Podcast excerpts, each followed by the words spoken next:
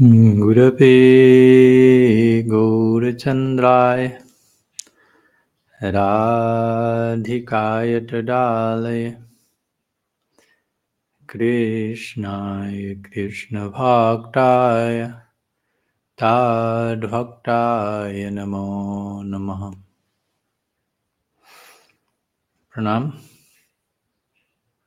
todos desde Sri Mayapur Dham. Bienvenidos. Y una vez más nos encontramos ya habiendo retomado nuestro ciclo semanal de preguntas y respuestas. Estamos continuando hoy con nuestro segundo encuentro luego de haber recomenzado. Y como siempre, unas breves palabras de resumen de esta última semana que seguimos aquí en Mayapur. Todavía unas dos semanas más antes de seguir viaje.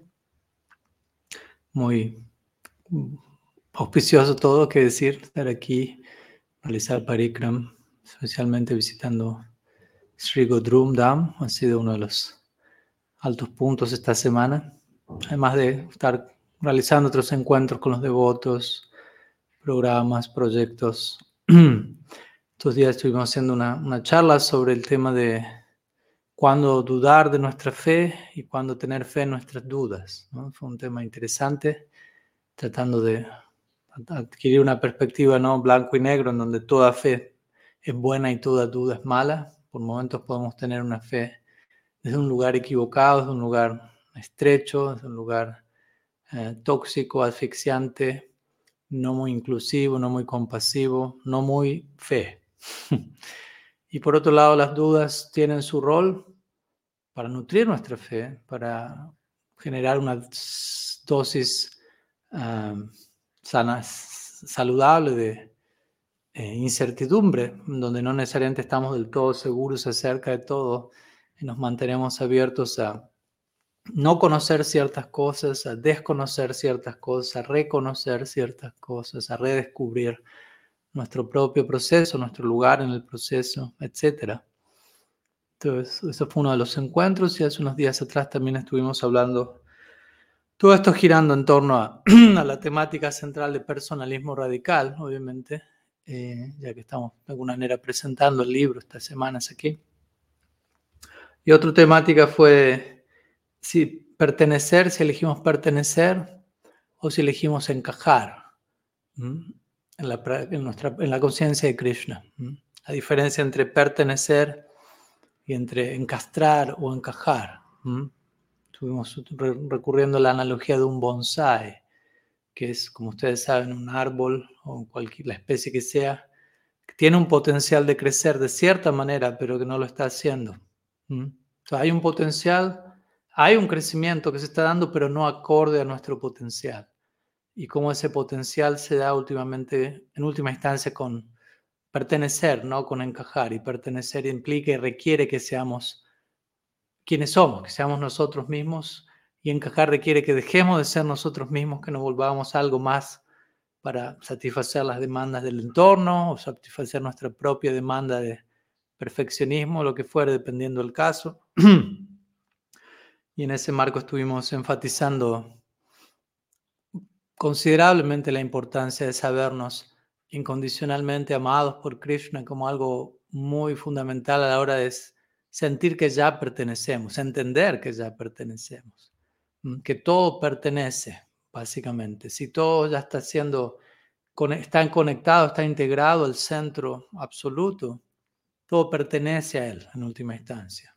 Si Él ya está amándolo todo incondicionalmente, como de hecho ocurre, todo de hecho ya pertenece, todo tiene su lugar. Entonces, básicamente, no, ni siquiera necesitamos pertenecer, sino más bien tomar conciencia de que pertenecemos y de qué tanto pertenecemos, para poder librarnos de todos esos esfuerzos superficiales de tratar de encajar, de tratar de alterar eh, quiénes somos, de tratar de esconder nuestras vulnerabilidades e imperfecciones para ser parte, cuando en realidad ya estamos siendo plenamente aceptados y amados con errores incluidos, etc.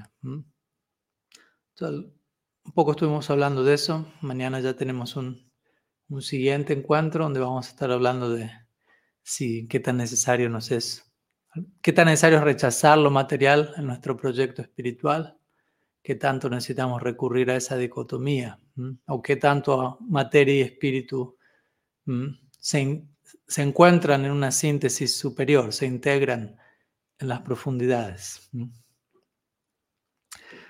Así que bien, habiendo dicho eso, unas pequeñas palabras de, estos días, vamos a, a comenzar con algunas de las preguntas que puedan haber.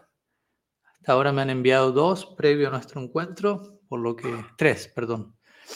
Por lo que comenzamos por allí, si es que alguna otra consulta, pueden ir obviamente presentándola, compartiéndola.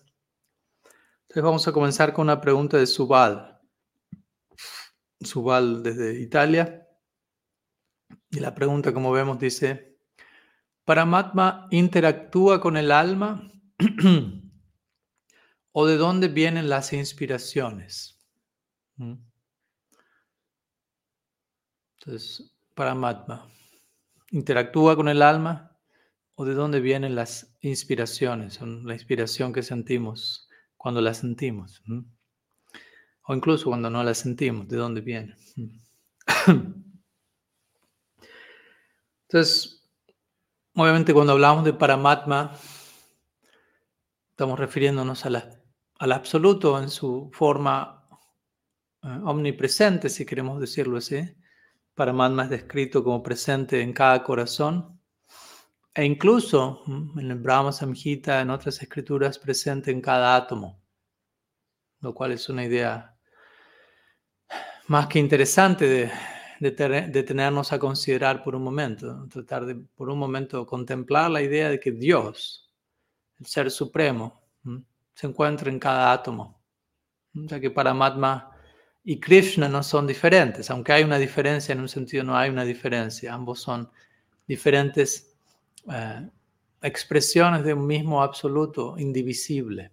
Entonces, cuidado con crear una dualidad en nuestra mente, una dicotomía en donde pensamos Paramatma y Krishna y Brahman son tres entidades separadas, cuando el Bhattan deja bien claro Brahmeti Paramatmeti Bhagavaniti Shabdete Vadanti Tattvavidas Tattvam Yajnanam Advayam.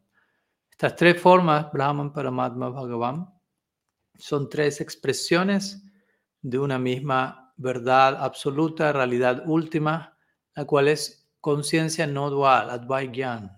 No dual, no dual implica, estas tres expresiones son una son indivisibles en un sentido. No podemos separar Brahman, Krishna y Paramatma y, pensar que son tres entidades independientes, separadas de sí mismas. Así como las distintas formas de Bhagavan, Nrsimha, Varaha, Vamana, Parasura, Mahaprabhu, Krishna, Narayan, etc. No son diferentes personas. Así como suena simple y de sentido común, que tanto vivimos esa experiencia internamente? Es una pregunta que debemos hacernos. ¿Qué tanto dentro mío uno puede repetir una concepción, pero cómo estoy concibiendo la concepción? ¿Cómo la estoy entendiendo? ¿Cómo la estoy procesando dentro mío? ¿Cómo la estoy viviendo en mi fuero interno? ¿Vivo a Dev como una persona distinta a Mahaprabhu? ¿Experimento a Matsya Avatar como, como una, una entidad separada de Narayan? cuando en verdad son la misma persona, diferentes facetas emocionales de la misma entidad suprema. De la misma manera, y perdón que insista sobre este punto antes de responder oficialmente a la pregunta, Paramatma no es diferente de Krishna, no es diferente de Brahman. Existe una diferencia, Veda Ved, esta es nuestra teoría, nuestra filosofía, nuestra doctrina, pero así como enfatizamos Ved, la diferencia Igualmente debemos enfatizar Abhed, la no diferencia. Ambos tienen que estar en la balanza en su nivel correcto, en su peso correcto. Entonces, Paramatma generalmente es descrito como la, forma divina presente en cada corazón y en cada átomo, como dijimos. Ah, mientras que Krishna es, Bhagavan Sri Krishna es la expresión del absoluto con quien podemos tener una interacción en términos de Siva, Rasa, Lila, mm, Prem, etc. Hay una interacción de servicio, mientras que Paramatma es generalmente descrito como encontrándose en el corazón de manera imparcial, o a veces se usa la palabra neutral. Y aquí otro punto importante aclarar, del cual debemos cuidarnos de no malinterpretar, que es no pensemos que Paramatma se encuentra en el corazón de manera indiferente, como alguien indiferente a lo que podemos estar viviendo, lo que podemos estar pasando. Paramatma es omnisciente, sabe lo que estamos experimentando. Y por lo tanto no es, y no es una entidad insensible, básicamente, sino inconscientemente podemos estar proyectando esta idea de que Dios o es insensible o es inconsciente o incluso es, un, sadista o algo así, ¿no? O sea, está siendo testigo de nuestra situación, muchas veces situaciones difíciles, de dolor, de sufrimiento, y él se mantiene allí indiferente. No es una idea muy inspiradora del absoluto, pero inconscientemente, muchas veces inadvertidamente, sin mala intención, podemos terminar pensando en esos términos, por lo cual debemos cuidarnos. Entonces, la pregunta empieza diciendo, ¿Paramatma interactúa con el Atma? ¿O no hay ninguna interacción en absoluto? Lo cual estaría más ligado a esta idea en donde podemos pensar Paramatma es completamente indiferente, frío quizás, insensible. Y no, la idea es, de, hay una interacción. Cuando las escrituras mencionan, y en ese contexto podemos decir, sí, hay, hay inspiración. La inspiración, no, no, necesitamos limitar la inspiración a una única fuente, porque la pregunta, alguna manera pregunta, bueno, ¿viene la inspiración de Paramatma o de dónde? Como si únicamente podría ser de un lado y si no es de ahí es de otro, pero podemos recibir inspiración de diferentes partes. Paramatma obviamente puede ser una de ellas. Chaitya Guru, descrito en el Shastra, el Guru interno, si, si Paramatma es Chaitya Guru, no, podríamos, no podemos hablar de, un guru siendo indiferente o frío o insensible o no interactuando. ¿Qué relación es esa entre guru y discípulo donde no hay interacción alguna? Entonces, Paramatma como Chaitya Guru se encuentra presente y, intenta, ¿no? Intenta la mejor manera aconsejarnos como un guru, lo intentará, pero la pregunta como siempre es no solo dónde está el guru, sino dónde estamos nosotros como discípulos. que la, inspiración viene de Paramatma, a veces podemos capturar la inspiración, a veces podemos estar distraídos o podemos recibir la inspiración, pero no saber qué hacer con esa inspiración. También pasa eso, muchas veces podemos estar inspirados en la vida espiritual es una inspiración genuina, contactamos una fuente de inspiración genuina, pero no sabemos cómo albergar, honrar, procesar esa inspiración y con el tiempo perdemos la inspiración. No quiere decir que la inspiración se haya ido o que la fuente de inspiración nos haya quitado la inspiración, sino muchas veces como la analogía que a veces se da, nuestro corazón puede ser comparado como un recipiente, un pote, en donde la gracia de la inspiración llega, el néctar intenta llenar ese pote, el néctar de la inspiración. Pero si el pote está lleno de huecos o de rajaduras, el contenido que llena el pote eventualmente se va, a vaciar el pote, se va a retirar. Y ahí es nuestro trabajo también como sadhakas de, sanar el pote, de refaccionar el, el, receptáculo, de manera que cuando la gracia llega, la inspiración llega, logramos contenerla, logramos alojarla, recibirla, hospedarla debidamente. No solamente un, un pico de dopamina o un momento de inspiración y luego se fue. Obviamente eso va a pasar, pasa parte de la, de la dinámica de nuestro viaje espiritual, es que vamos a atravesar esos altos y bajos, pero al menos es importante entender qué, qué está pasando, qué debería estar pasando, digámoslo así. En otras palabras, para Matma se encuentra en el corazón como un guru, que significa un bien queriente, favorable, un amigo que intenta aconsejarme constantemente de la mejor manera. La pregunta que sigue es si ese es el hecho por el, por el lado de Paramatma. Paramatma está cumpliendo su rol cuál es mi rol como estudiante del Chaitya Guru, como discípulo, qué, tanto, qué tan atento estoy, qué tanto estoy escuchando, qué tanto estoy preparando mi corazón para recibir esa guía, esa inspiración. Y como digo, la inspiración puede venir de Paramatma, pero la inspiración puede llegar de tantas otras formas. Otra gente puede venir en la forma de, de otros gurus, gurus humanos que aparecen por fuera de mí, como dicen las escrituras, Chaitya Guru está dentro y por fuera aparece Diksha Guru, Siksha Guru, transmitiendo lo mismo que Paramatma intenta transmitirme por dentro, para dejar la idea y el mensaje aún más claro. La inspiración puede llegar de tantos otros gurus, no necesariamente incluso un ser humano. La naturaleza puede inspirarnos. El Bhattan presenta el famoso ejemplo de los 24 gurus, la mayoría de los cuales no pertenecen a la raza humana, ¿no? pertenecen al mundo vegetal, mineral, animal, la tierra, la luna, el sol, la serpiente, etcétera, etcétera. Incluso si habla de seres humanos, por momentos habla de una prostituta. Entonces, la idea aquí es, en un sentido no es tanto cuando, dónde está la inspiración, sino en un sentido es qué capacidad tengo para verme inspirado. Porque si estoy debidamente situado, voy a ser capaz de derivar inspiración de cualquier parte, básicamente. Recordemos, Paramatma está no solo en mi corazón, Paramatma está en cada átomo. Y dijimos, Paramatma no es una entidad indiferente y pasiva, es Chaitya Guru, presente no solo en mi Chaitya, ¿no? en mi corazón, en mi conciencia, en cada átomo.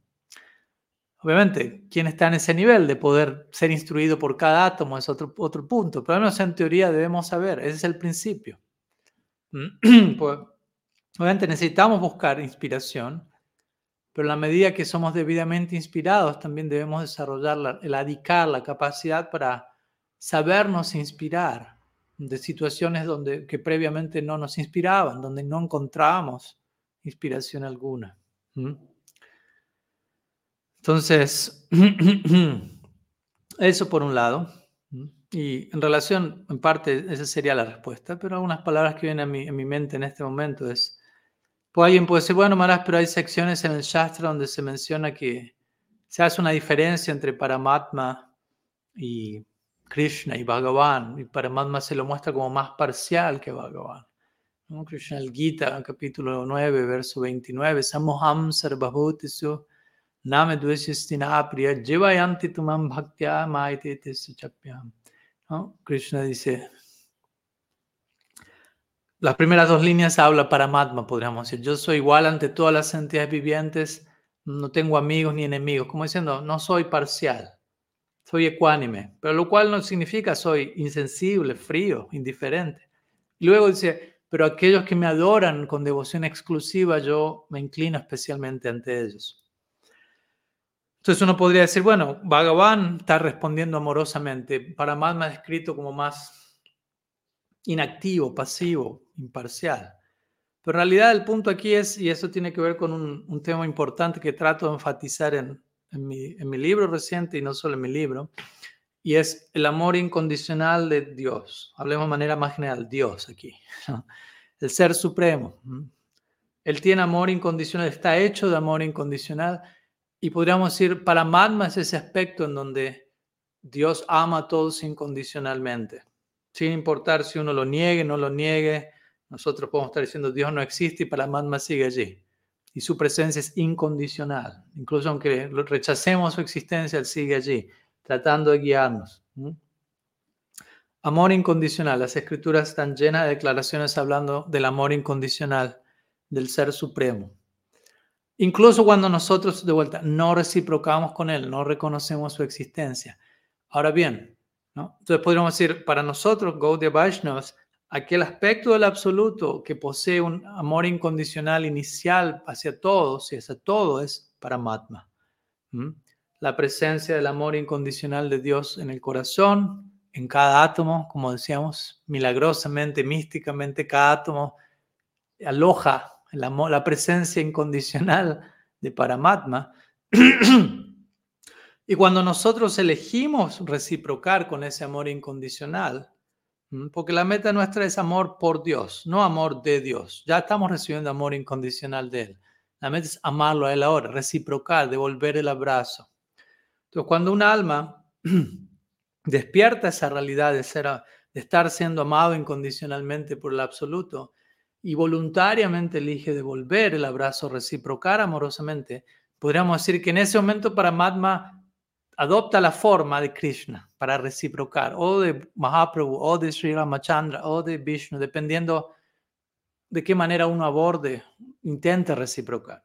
¿Me explico? O sea, Paramatma es la presencia en cada átomo, en cada corazón, la presencia incondicional, un sentimiento de amor incondicional hacia el alma, pero no hay reciprocidad en el sentido que nosotros no estamos muchas veces conscientes de esa presencia. En la medida que nos volvemos conscientes de la presencia de Paramatma en nuestro corazón, se explican las escrituras para el devoto, en un sentido ya no hay Paramatma. Krishna reemplaza a Paramatma. De vuelta, no son dos personas distintas, pero es una manera de enfatizar este punto de que el aspecto de Paramatma tiene más que ver con una presencia de amor incondicional, absoluta, un intento de guía interno, y a la medida que nosotros respondemos a eso, reciprocamos con un abordaje devocional u otro, Paramatma se manifiesta de acuerdo a, al humor de abordaje. Krishna dice en el Gita, la manera que uno se acerque a mí, yo reciproco a la hora de una relación de reciprocidad amorosa, Paramatma, la forma, el aspecto de Paramatma no, no está presente, más bien está presente una forma en particular de Bhagavan. Dependiendo del tipo de bhakti con el que estemos, hayamos sido influenciados y estemos abordando esa relación, Bhagavan va a aparecer acorde, como digo, Vishnu, Narayan, Mahaprabhu, Sri Krishna, etc. Y en esa forma sigue habiendo amor incondicional. No es que hubo amor incondicional en el inicio eh, por parte de Paramatma, por decirlo así. Simplemente que a nosotros reciprocar la relación toma otra forma. Por eso Krishna dice, Paramatma es imparcial con todos y Krishna se ve especialmente inclinado a sus devotos. No porque Krishna sea, dejó de ser imparcial, simplemente porque Krishna está reciprocando con el abordaje del devoto. En el caso de Paramatma, no hay abordaje, la otra persona está siendo quizás indiferente y de ese lado Paramatma hay amor incondicional, pero no hay un tipo de reciprocidad especial porque no hay, no hay reciprocidad. Hay solamente amor incondicional de una parte.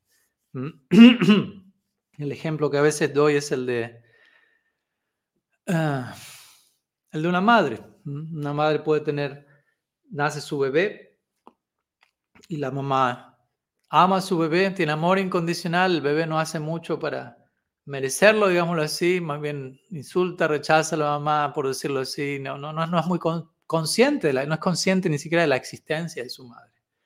No es consciente ni de su propia existencia, que decir la existencia de su madre. El, bebé no está reciprocando en la relación, en un sentido, no está participando conscientemente, voluntariamente de voy a amar a mi madre. La madre está haciendo su parte, hay amor incondicional, no hay reciprocidad. Ahora, cuando el bebé crece y toma conciencia, hay algo llamado mamá y algo llamado amor incondicional que ha llegado a mí de parte de mamá. Ah, elige voluntariamente reciprocar. Ahora, en la medida en que el hijo reciproca, ese amor incondicional de la madre, que estaba allí desde el origen, toma otra forma para reciprocar al amor del hijo que ahora sí está siendo ofrecido. Entonces sigue siendo amor incondicional, pero ahora toma una cierta forma para reciprocar con el abordaje del hijo. Entonces, de la misma manera podemos decir lo mismo en relación a Paramatma, amando incondicionalmente a cada uno de sus hijos, cada uno de nosotros, incluso cuando no estamos conscientes de su existencia. Cuando nos volvemos conscientes de, su existencia e intentamos reciprocar, ese amor incondicional en Paramatma sigue, pero toma una nueva forma para reciprocar con nuestro acercamiento. Entonces, de ese lado podemos decir, hay interacción de Paramatma con el Atma, como podemos ver en términos de guía, de amor incondicional, etc. Y obviamente en la medida que, en la medida en que nos volvemos conscientes de esa presencia incondicional, de esa, de esa guía profunda, naturalmente también nos vamos a saber ver más inspirados. Como digo, Paramatma está allí intentando inspirarnos las 24 horas al día qué tanto estamos conscientes de ello, qué tanto escuchamos, qué tanto estamos inspirados, es otra cosa, depende también de nuestra receptividad, de nuestro oído. Entonces, en la medida que despertamos a este hecho de esa presencia amorosa, incondicional, naturalmente en esa medida vamos a lograr derivar mayor inspiración de esa presencia. Que como digo, no solamente está limitada a la presencia de Paramatma en el corazón o de Krishna, dependiendo la persona, si es un devoto, un no devoto, quien fuere, y por no devoto me refiero a alguien que no está consciente de, la existencia de Dios en este caso. Pero hay inspiraciones viniendo en todas las direcciones, como digo, porque Paramatma no solo está en el corazón, está en cada átomo. Entonces, potencialmente, la fuente de suprema inspiración es omnipresente. Entonces, lo que resta es nosotros mismos volvernos más y más conscientes y obviamente en un comienzo para eso necesitamos tener algunas personas, probablemente ni siquiera para Paramatma en el corazón, Krishna el corazón a veces no se alcanza y por eso la importancia de Sri Guru o de tener Vaishnavas, guías mayores que nos iluminen por fuera, específicamente que gradualmente entrenen nuestro ojo, entrenen nuestro oído, entrenen nuestra capacidad de percepción para encontrar fuentes de inspiración en cada átomo, en cada paso, en cada situación. En última instancia, esa es la visión del Uttam Bhagavat, del devoto más avanzado. Encuentra la presencia de, de Bhagavan, del Ser Supremo, de la fuente de inspiración última en todas partes. Así que básicamente eso serían algunas ideas. Obviamente tanto más se puede seguir diciendo sobre este y cualquier otro tema, pero al menos algunas palabras. Espero que haya sumado. Eh, muchas gracias. Algo más que me viene a la mente antes de terminar, como para enfatizar más con dos versos del Shastra, eh, en la diferencia entre Paramatma y Bhagavan. Krishna el Bhagavad Gita dice, Sarvasya Chaham Hridish Anivisto capítulo 15, verso 15. Yo me encuentro en el corazón de todos. Entonces, básicamente ahí se está refiriendo a la forma de Paramatma. Paramatma está en el corazón de todos, sin hacer diferencia. Entonces, yo estoy en el corazón de todos. Luego, en el Bhagavatam, un famoso verso dice, Sada Bohridayam Mahyam, Sada Bohridayam Tuham, etc. Yo Ah, yo no dice tanto yo estoy en el corazón de mis devotos, en este otro verso dice yo soy el corazón de mis devotos. Ahí se puede entender la diferencia. Para Madma es yo estoy en el corazón de todos. Yo estoy, no soy, estoy en el corazón de todos. Bhagavatam dice yo soy el corazón de mis devotos. Porque ahí ya está hablando Bhagavan. De vuelta, recordemos, Bhagavan es aquella forma, el absoluto, que está reciprocando con el devoto, con bhakti, donde hay bhakti de por medio. En relación a Paramatma no hay bhakti de por medio de nuestra parte, no hay, no hay todavía una reciprocidad. Entonces Paramatma se encuentra en el corazón de todos imparcialmente, con una presencia incondicional. Pero cuando uno elige reciprocar en bhakti, Paramatma adopta la forma de Bhagavan y no tanto está en el corazón de sus devotos, sino que se vuelve el corazón de sus devotos. Y los devotos se vuelven su corazón mismo. Estamos hablando del mismo absoluto, pero operando de, diferentes maneras también de acuerdo a cómo nosotros elegimos relacionarnos. Recordemos siempre la reciprocidad presente en, la invitación que estamos recibiendo a relacionarnos con el Supremo. Bien, ahora sí. Vamos a pasar a una siguiente pregunta. La pregunta de, de Valeria Rakagni, desde Córdoba, Argentina. Dice, ¿cómo discernir entre lo que es parte de una experiencia sensorial, gratificación de los sentidos, que como practicante necesitaría experimentar, y cuando esa experiencia sensorial debería restringirla de inmediato porque no ayudaría al avance en el proceso del bhakti. Mm. Bien, gracias por la pregunta.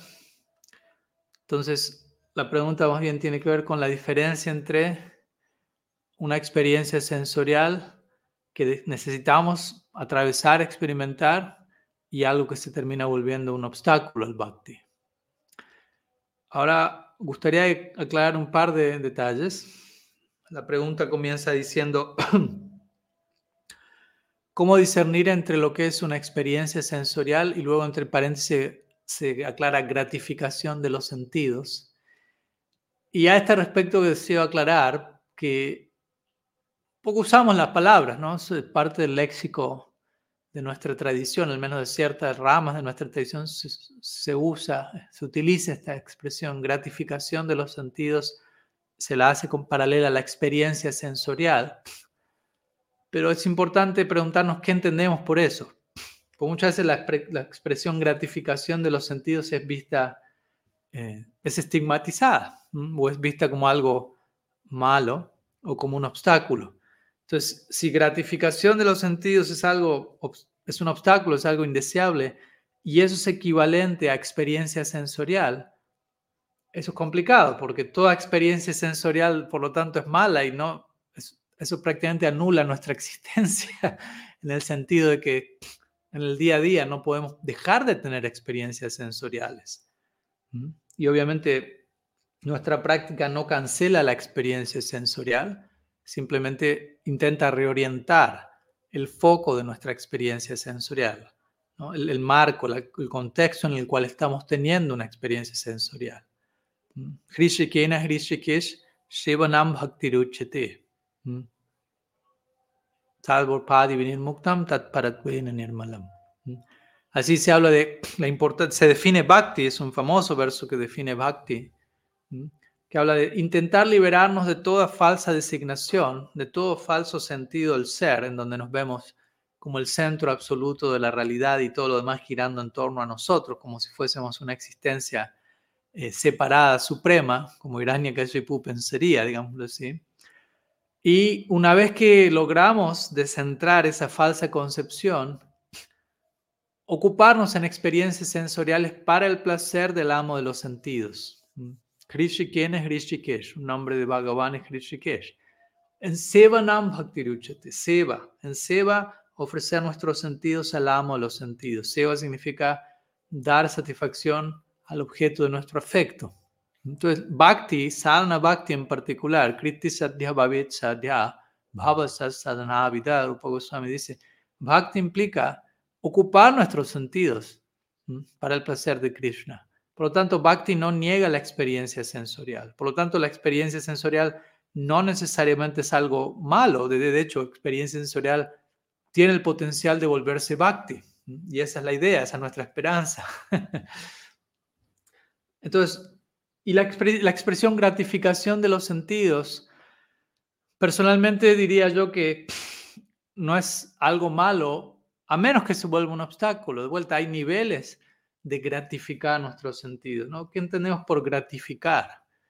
Porque obviamente para algunos gratificar implica de una manera casi animalística, eh, insensible, desconsiderada, explotativa, arrasar con todo en el camino, en términos de, de nutrir, nutrir, entre comillas, de alimentar un apetito insaciable sensorial. Ok, eso, eso, eso sí, obviamente es algo desfavorable pretty. Pero una gratificación medida de los sentidos eh, no necesariamente es un obstáculo. ¿Y, a qué me refiero con esto?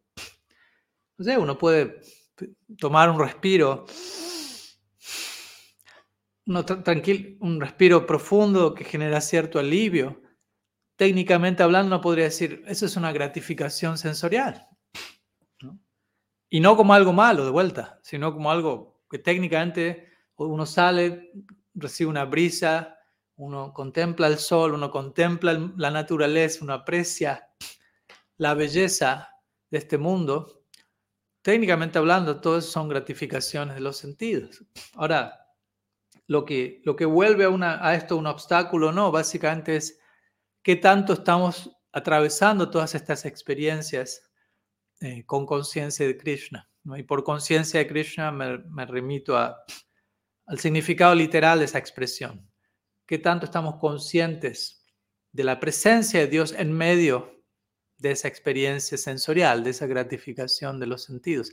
Si esa gratificación de los sentidos es tan excesiva que me lleva a olvidar por completo, a perder de vista la presencia divina y a quedar completamente eh, enredado en, una, en, mi propia experiencia, como si mi propia experiencia fuera todo. Obviamente allí estamos hablando de algo que no va a ayudar al avance en el proceso del bhakti. Ahora, si yo puedo tener una experiencia sensorial de manera que no, se, no obstruye en el camino la presencia de Krishna, sino que más bien me lleva a percibir la presencia de Krishna más, ¿qué tanto podemos hablar de eso como un obstáculo? Por eso Krishna el Gita diría cosas como, no sé, eh, eh, descripciones de él en relación a elementos de este mundo, ¿no? Al agua, la presencia de él en el agua, a la presencia de él en las diferentes especies de vida, ¿no? La presencia de él en los diferentes elementos fundamentales, tierra, agua, fuego, aire, éter. Yo estoy aquí, yo estoy aquí, de esto yo soy esto, de esto yo soy aquello.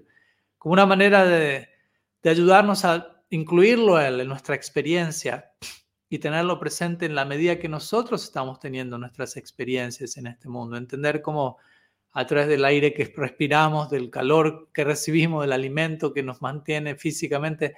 Todas esas son formas también en las que Krishna está manteniendo su devoto. Todas esas son formas en las que Krishna se encuentra presente en nuestra vida, tratando de, de ser parte de nuestra vida, tratando de invitarnos a nosotros vivir, ser parte de su vida. En un sentido, nosotros no tenemos una vida separada, ¿no? Idealmente la conclusión es llegar a eso. Mi existencia no es separada, como hablábamos hace un rato de, de la realidad siendo no dual.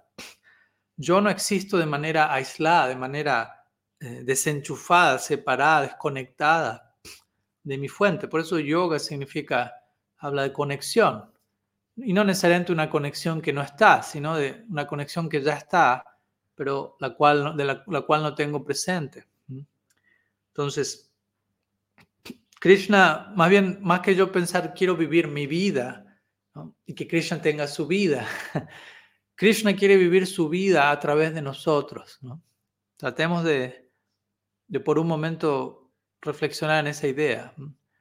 El Ser Supremo está intentando vivir su vida a través de nosotros, de cada uno de nosotros. Y esa es nuestra vida. Nuestra vida es una vida en donde Krishna está viviendo a través de nosotros es algo de participativo, no es mi vida aquí, la vida de Krishna por allá, no nos metemos mucho el uno con el otro, no nos molestamos y seguimos adelante, ¿no? que nadie se meta con el otro. El que la ahí cuando yo necesito algo, oro, le pido al recíproca, gracias y seguimos. No, no, idealmente es algo muy, muy mutuo, muy participativo, muy recíproco. Entonces, el Ser Supremo está intentando vivir su vida, la cual es un, una experiencia rebasante, de, rebosante de, de éxtasis, de felicidad incontenible, lo cual lo lleva a él a querer extender y compartir eso con todos. Él quiere vivir esa vida a través de la nuestra también. Nosotros somos parte de la vida de Dios, idealmente. Tratemos de verlos desde ese lugar. Potencialmente es lo que se encuentra en nosotros. Entonces, de ese lugar vuelvo a decir todo esto, en la importancia de cualquier experiencia que estamos teniendo, no de manera forzada, mecánica, como una cosa de culpa. Uy, estoy, no sé, estoy comiendo un helado. Tengo que encontrar a Krishna en este helado, porque si no, estoy gratificando mis sentidos y esto se vuelve un obstáculo a mi... No, no es un lugar mecánico, pero desde un lugar ojalá cada vez más natural y, obviamente en la medida que vayamos avanzando, ¿cómo decirlo? Más vamos a estar incluyendo la presencia de Krishna y más se va a ir refinando nuestra experiencia sensorial. Y dependiendo qué etapa cada devoto esté, el consejo va a ser diferente, el nivel de aplicación de lo que estoy diciendo aquí va a ser diferente. ¿no? Quizás un devoto muy avanzado, eh, no sé, por dar ejemplos que quizás para nosotros nos pueden sonar un poco extremos. ¿no? Bhaktisiddhanta Sarasvati Thakur a sus 5 o 7 años ofrece no, no ofrece, perdón, come este mango sin ofrecerlo a Krishna. Y Bhaktivinoda Thakur, su padre, le, menciona eso y Prabhupada Bhaktisiddhanta hace un voto de nunca más comer mango en su vida. un voto que él sostiene, empezándolo a esa edad. Y de vuelta es inspirador, pero al mismo tiempo, si uno intenta imitar eso en la etapa en la que uno está sin ser Bhaktisiddhanta Sarasvati Thakur, quizás no es el, el nivel en el que uno debería estar trabajando con su experiencia sensorial en relación a Krishna. ¿Me explico? Quizás sería algo demasiado forzado que nos termina volviendo aún más desequilibrados y nos termina llevando cayendo aún más en una gratificación sensorial realmente obstaculizante. Mm. Entonces yo diría eso, ¿no? porque la pregunta es cómo discernir entre qué es parte de una... Y bueno, ahí depende cómo uno lo está viviendo, porque cada persona está en una situación diferente. ¿Cómo discernir discerniendo, estando atento en esta experiencia en particular que estoy teniendo. O sea, necesito tener esta experiencia. Uno se puede preguntar, ¿qué pasa si no tengo esta experiencia? ¿Sobrevivo o no sobrevivo? ¿Me desequilibro o no me desequilibro?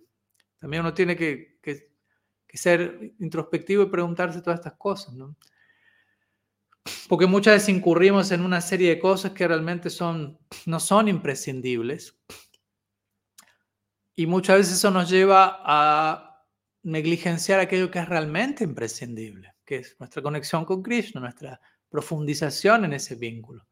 Entonces ahí, ahí nos damos cuenta, bueno, esto se está volviendo un obstáculo porque estoy acumulando una serie de experiencias o de hábitos, porque muchas veces experiencias se vuelven hábitos. Eh, que, son eh, prescindibles, perdón, no imprescindibles, y los voy acumulando, se van volviendo hábitos y voy observando que eso me lleva a descuidar mi hábito de ahondar en lo, en lo realmente imprescindible. Entonces uno tiene que observar, ¿está ocurriendo eso en cierta medida en relación a qué, qué puedo hacer al respecto? ¿Quiero hacer algo al respecto? Tengo deseo, si no deseo tampoco me voy a engañar a mí mismo, ¿no? O sea, aunque al menos debería entender la importancia de eso, todo, esto, todo este diálogo debe estar presente continuamente. De vuelta, sin irme al extremo en donde intento imitar a Raghunath Das Goswami, ¿no? Esto es gratificación sensorial, estoy durmiendo demasiado, debo limitar mi tiempo de descanso a dos horas como los Goswami, estoy perdiendo mi tiempo, abierta Kalatuam, dicen las escrituras, que significa no querer perder ni un momento de tiempo. Sí, pero esa, ese síntoma pertenece a Bhava Bhakti. Entonces, también cuidado. No, uno escucha, bueno, no hay que perder ni un segundo. Es verdad, pero es, esa, esa necesidad va a aparecer de manera natural, orgánica y sana en Bhava Bhakti. En otras palabras, antes de Bhava Bhakti, probablemente esa necesidad no aparezca en esa medida de manera natural en, una etapa, tres etapas atrás de Baba Bhakti, quizás yo entienda, si no quiero perder el tiempo, pero no voy a tener ese nivel de intensidad extática que me lleva realmente a sentir de manera genuina y sostenible. No quiero perder ni un milisegundo en servicio a Krishna. Si uno intenta imitar eso, puede terminar volviéndose fanático y desequilibrado y terminar perdiendo aún más tiempo en servicio a Krishna. Entonces tenemos que observar no, a veces hay que experimentar poco, ¿no? ¿Dónde estoy yo? ¿Qué siento? ¿Qué es prescindible? ¿Qué es imprescindible? ¿De qué puedo predecir? Hacer el experimento, ¿cómo funciona? No, esto me está desequilibrando demasiado estoy pensando menos en Krishna, ¿no? Entonces, voy a incurrir en cierta experiencia sensorial, de vuelta, no como algo malo, para balancear mi foco y desde ahí ocuparme mejor. El clásico ejemplo que a veces doy es... Eh, no sé, uno puede estar celebrando Sri Krishna Janmastami, la aparición de Sri Krishna, y general se ayuna hasta el momento en que Krishna aparece, para aquellos que pueden sostener el ayuno, que es a la medianoche. Entonces muchas veces he visto devotos que pasan el día eh, básicamente orando no tanto a Krishna en su día de advenimiento, sino orando a, a, las agujas del reloj para que pasen lo más rápido posible, para que llegue el momento de romper el ayuno. Entonces uno dice, ¿Qué tan favorable es eso? Por ellos, negar la experiencia sensorial, la gratificación de los sentidos de comer, de honrar persona, ellos están olvidándose más y más de Krishna en un sentido, en el día que deberían estar enfocados en él. Entonces, en ese caso, quizás en esos casos es mejor cierto grado de gratificación de los sentidos. De vuelta, no es una mala palabra. Honrando algo de prashan, rompiendo el ayuno, estando más equilibrado mental, física, y poder enfocarse aún más profundamente en vayan. Entonces, básicamente ese es el criterio, ¿no? Si yo idealmente, idealmente debemos permitir un tipo de gratificación de los sentidos que nos, que nos, nos inspire a ocuparnos en vida espiritual de manera realista, humana y balanceada.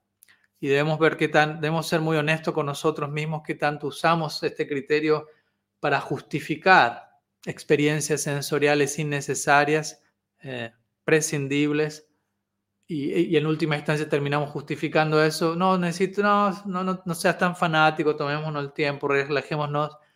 Y quizás por más y más de esas experiencias se va diluyendo más y más nuestra conexión con Krishna. Si yo deseo eso, bueno, la, uno tiene al menos que tomar responsabilidad y decir eso es lo que uno elige, lo que quiero, y está bien, nadie, cada cual elige lo que desee, pero si realmente deseamos eh, ahondar en nuestra conexión devocional amorosa con Krishna, yo creo que ese es un criterio sano y saludable. Y algunos días lo, lo aplicaremos mejor, algún día podremos fallar en el intento, parte del viaje como sadhaka, dependiendo de la etapa en la que uno esté. En fin, algunas ideas. Espero que haya sumado.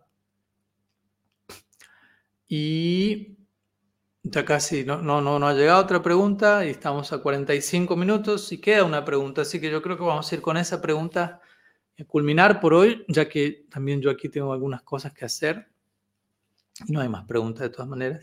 Entonces otra pregunta de Valeria también, que dice, si pudiera contarnos sobre las ofrendas que se les hace a los gurus en el día de su cumpleaños, Vyasa Puja, todo lo que contiene esa celebración y cuál fue el origen de la misma.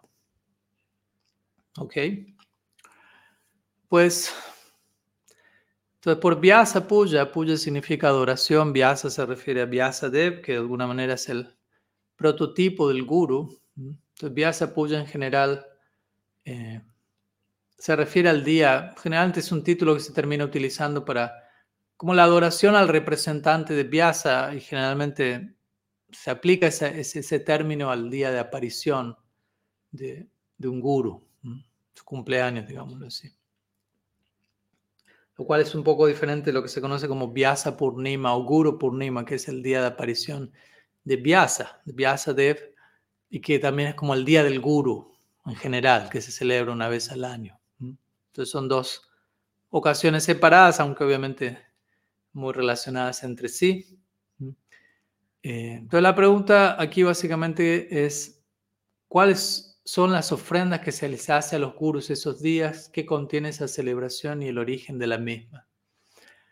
Pues en un sentido, sobre el origen de Vyasa Puja, como muchas otras celebraciones, quizás no es, no es posible establecer el origen, ¿no? Es todo empezó tal día, ¿no? O en tal momento, en las escrituras se dice, el primer Vyasa Puja fue el que se le realizó a al menos dentro de mi conocimiento, no, no hay una sección así en el Shastra.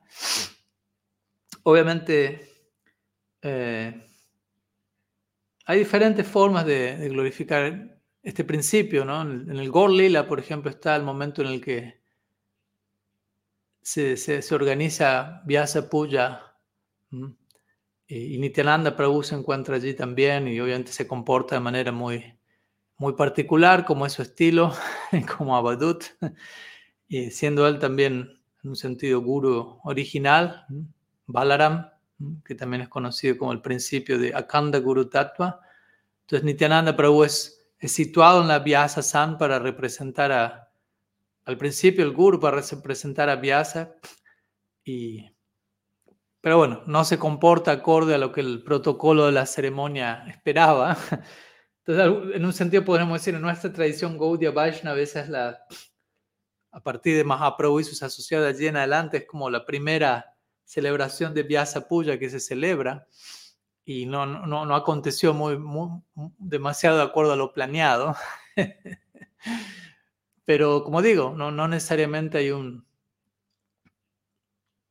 una mención. De hecho, de hecho, técnicamente hablando, yo conozco varias líneas en donde ni siquiera se celebra el cumpleaños del guru. Más bien se celebra al guru en Guru Purnima. ¿Mm? De vuelta, en nuestra línea en particular quizás hay un énfasis en, el advenimiento del guru, Bab Mahotsav, como lo llamamos a veces. Pero también debemos ser cuidadosos, al menos, o abiertos, a entender que la manera en la que nosotros celebramos o hacemos ciertas cosas, aunque lo hacemos así, nos encanta y etcétera, no necesariamente significa que todos los demás están haciendo de la misma manera, ¿no? porque a veces inadvertidamente al nosotros no conocer eh, la variedad más amplia que acontece dentro de la comunidad Gaudiya Vaishnava, ni siquiera estoy hablando de otras sampradayas, de, otras tradiciones, sino del árbol de Mahaprabhu.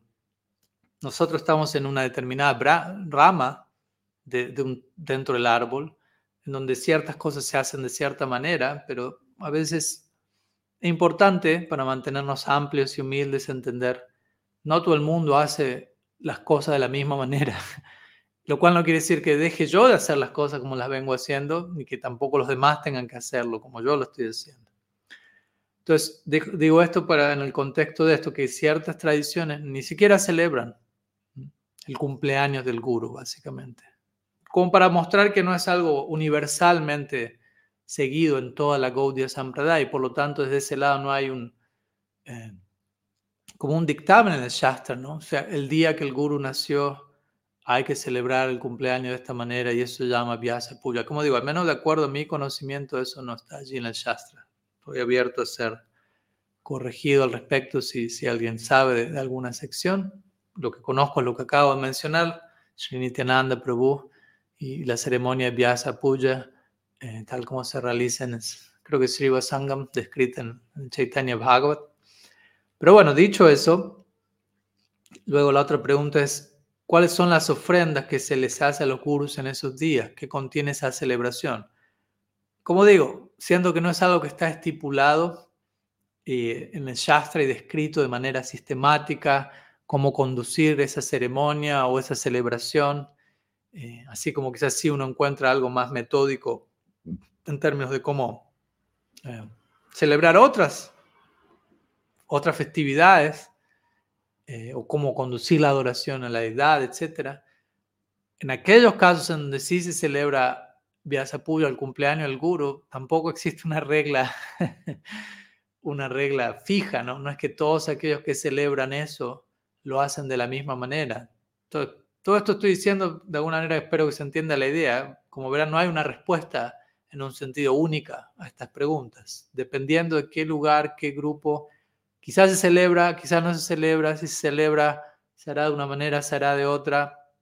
En algunos casos, como para dar ejemplos, en algunos casos discípulos van a escribir ofrendas al guru, incluso en, ciertos casos, en el caso de Prabhupada y otros gurus, se, compilan esas ofrendas de parte de sus discípulos y se publican anualmente una, obra, una, un libro que contiene las ofrendas de muchos de sus discípulos.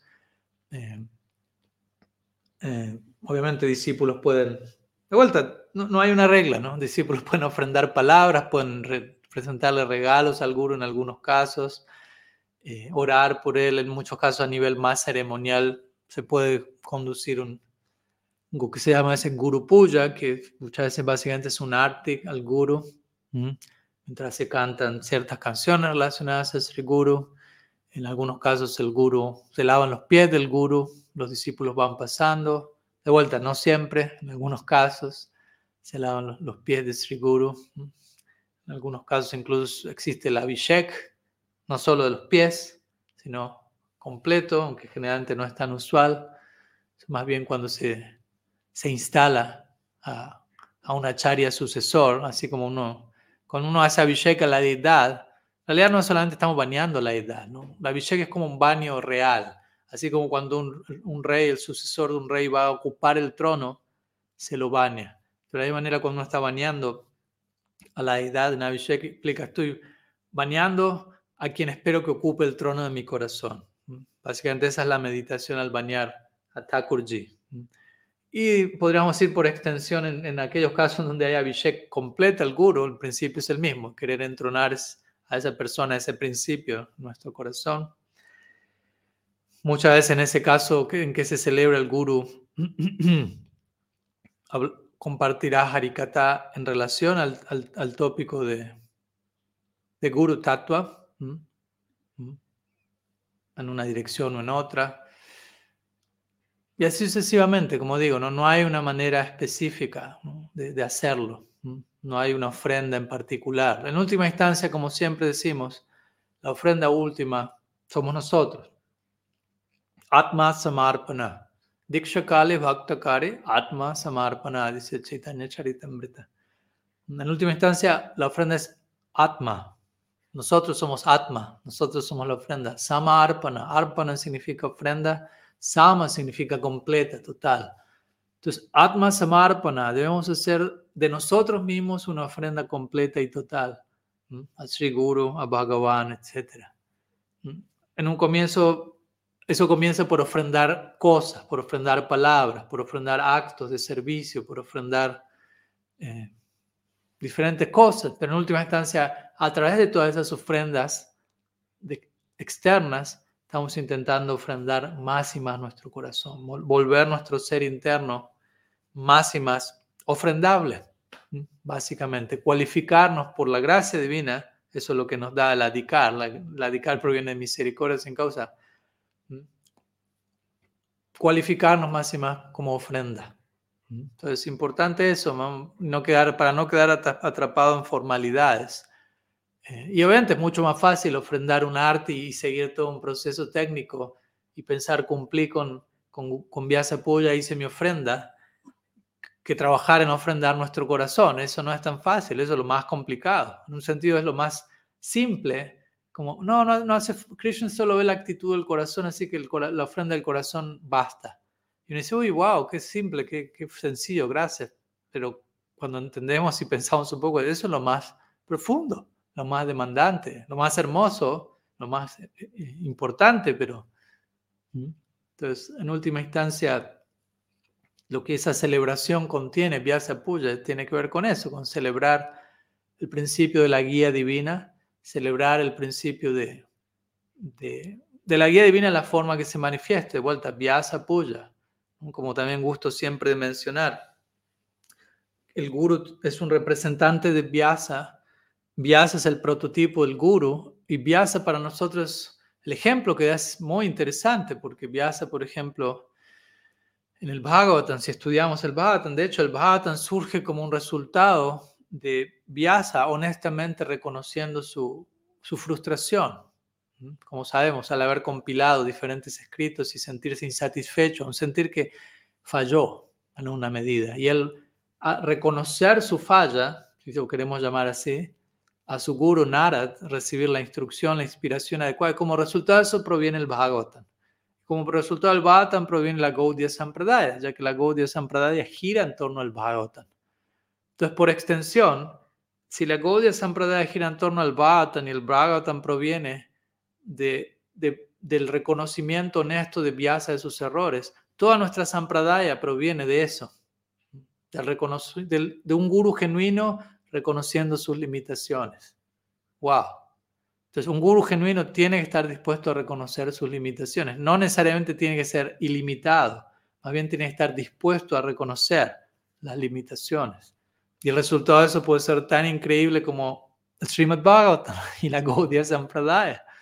Entonces Vyasadev enseña siendo el prototipo del guru este ejemplo ideal a seguir. Y un día como Vyasa Puya se celebra eso también. Y, el guru debe estar exhibiendo eso para que sea digno de celebración. Otro famoso ejemplo que Vyasa da es él como guru de Sukadev Goswami. Vyasa es el padre de Sukadev y el guru de Sukadev en, términos de instruirlo a Sukadev en, en, cuanto al Bhagavatam. Pero luego cuando Sukadev Goswami está hablando del Bhagavatam a Parikshit Maharaj, Srila Vyasadeva, su padre, su guru, está sentado en la audiencia escuchando en éxtasis, como un estudiante más, junto con Narada, junto con el guru de Vyasadeva, quien es el Param Guru de, de Sukadev. Guru y Param Guru están en la audiencia como estudiantes escuchando. Entonces, eso es una gran enseñanza en términos de Guru Tatua. Guru enseña, pero Guru es estudiante por siempre. Y Guru está incluso dispuesto a escuchar de su propio discípulo, a aprender de su propio estudiante. De hecho, un Guru idealmente más avanzado que el estudiante y por lo tanto el Guru tiene más capacidad aprender que la, la capacidad que el estudiante tiene que de aprender. Y siguiendo esa lógica, el guru tiene que ser más capaz de aprender del estudiante que el estudiante del guru, en un sentido, al menos potencialmente hablando, esa, es la situación.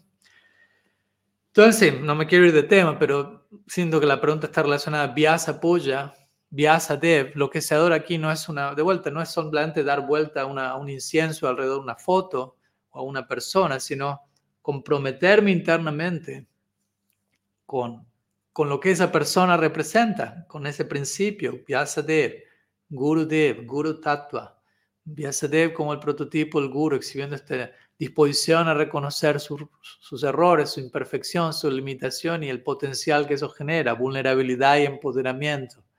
Vyasadev como instructor del Bhagavatam, conociendo el Bhagavatam, conociendo el Shastra, teniendo realización de ello, entrando en Samadhi, experimentándolo.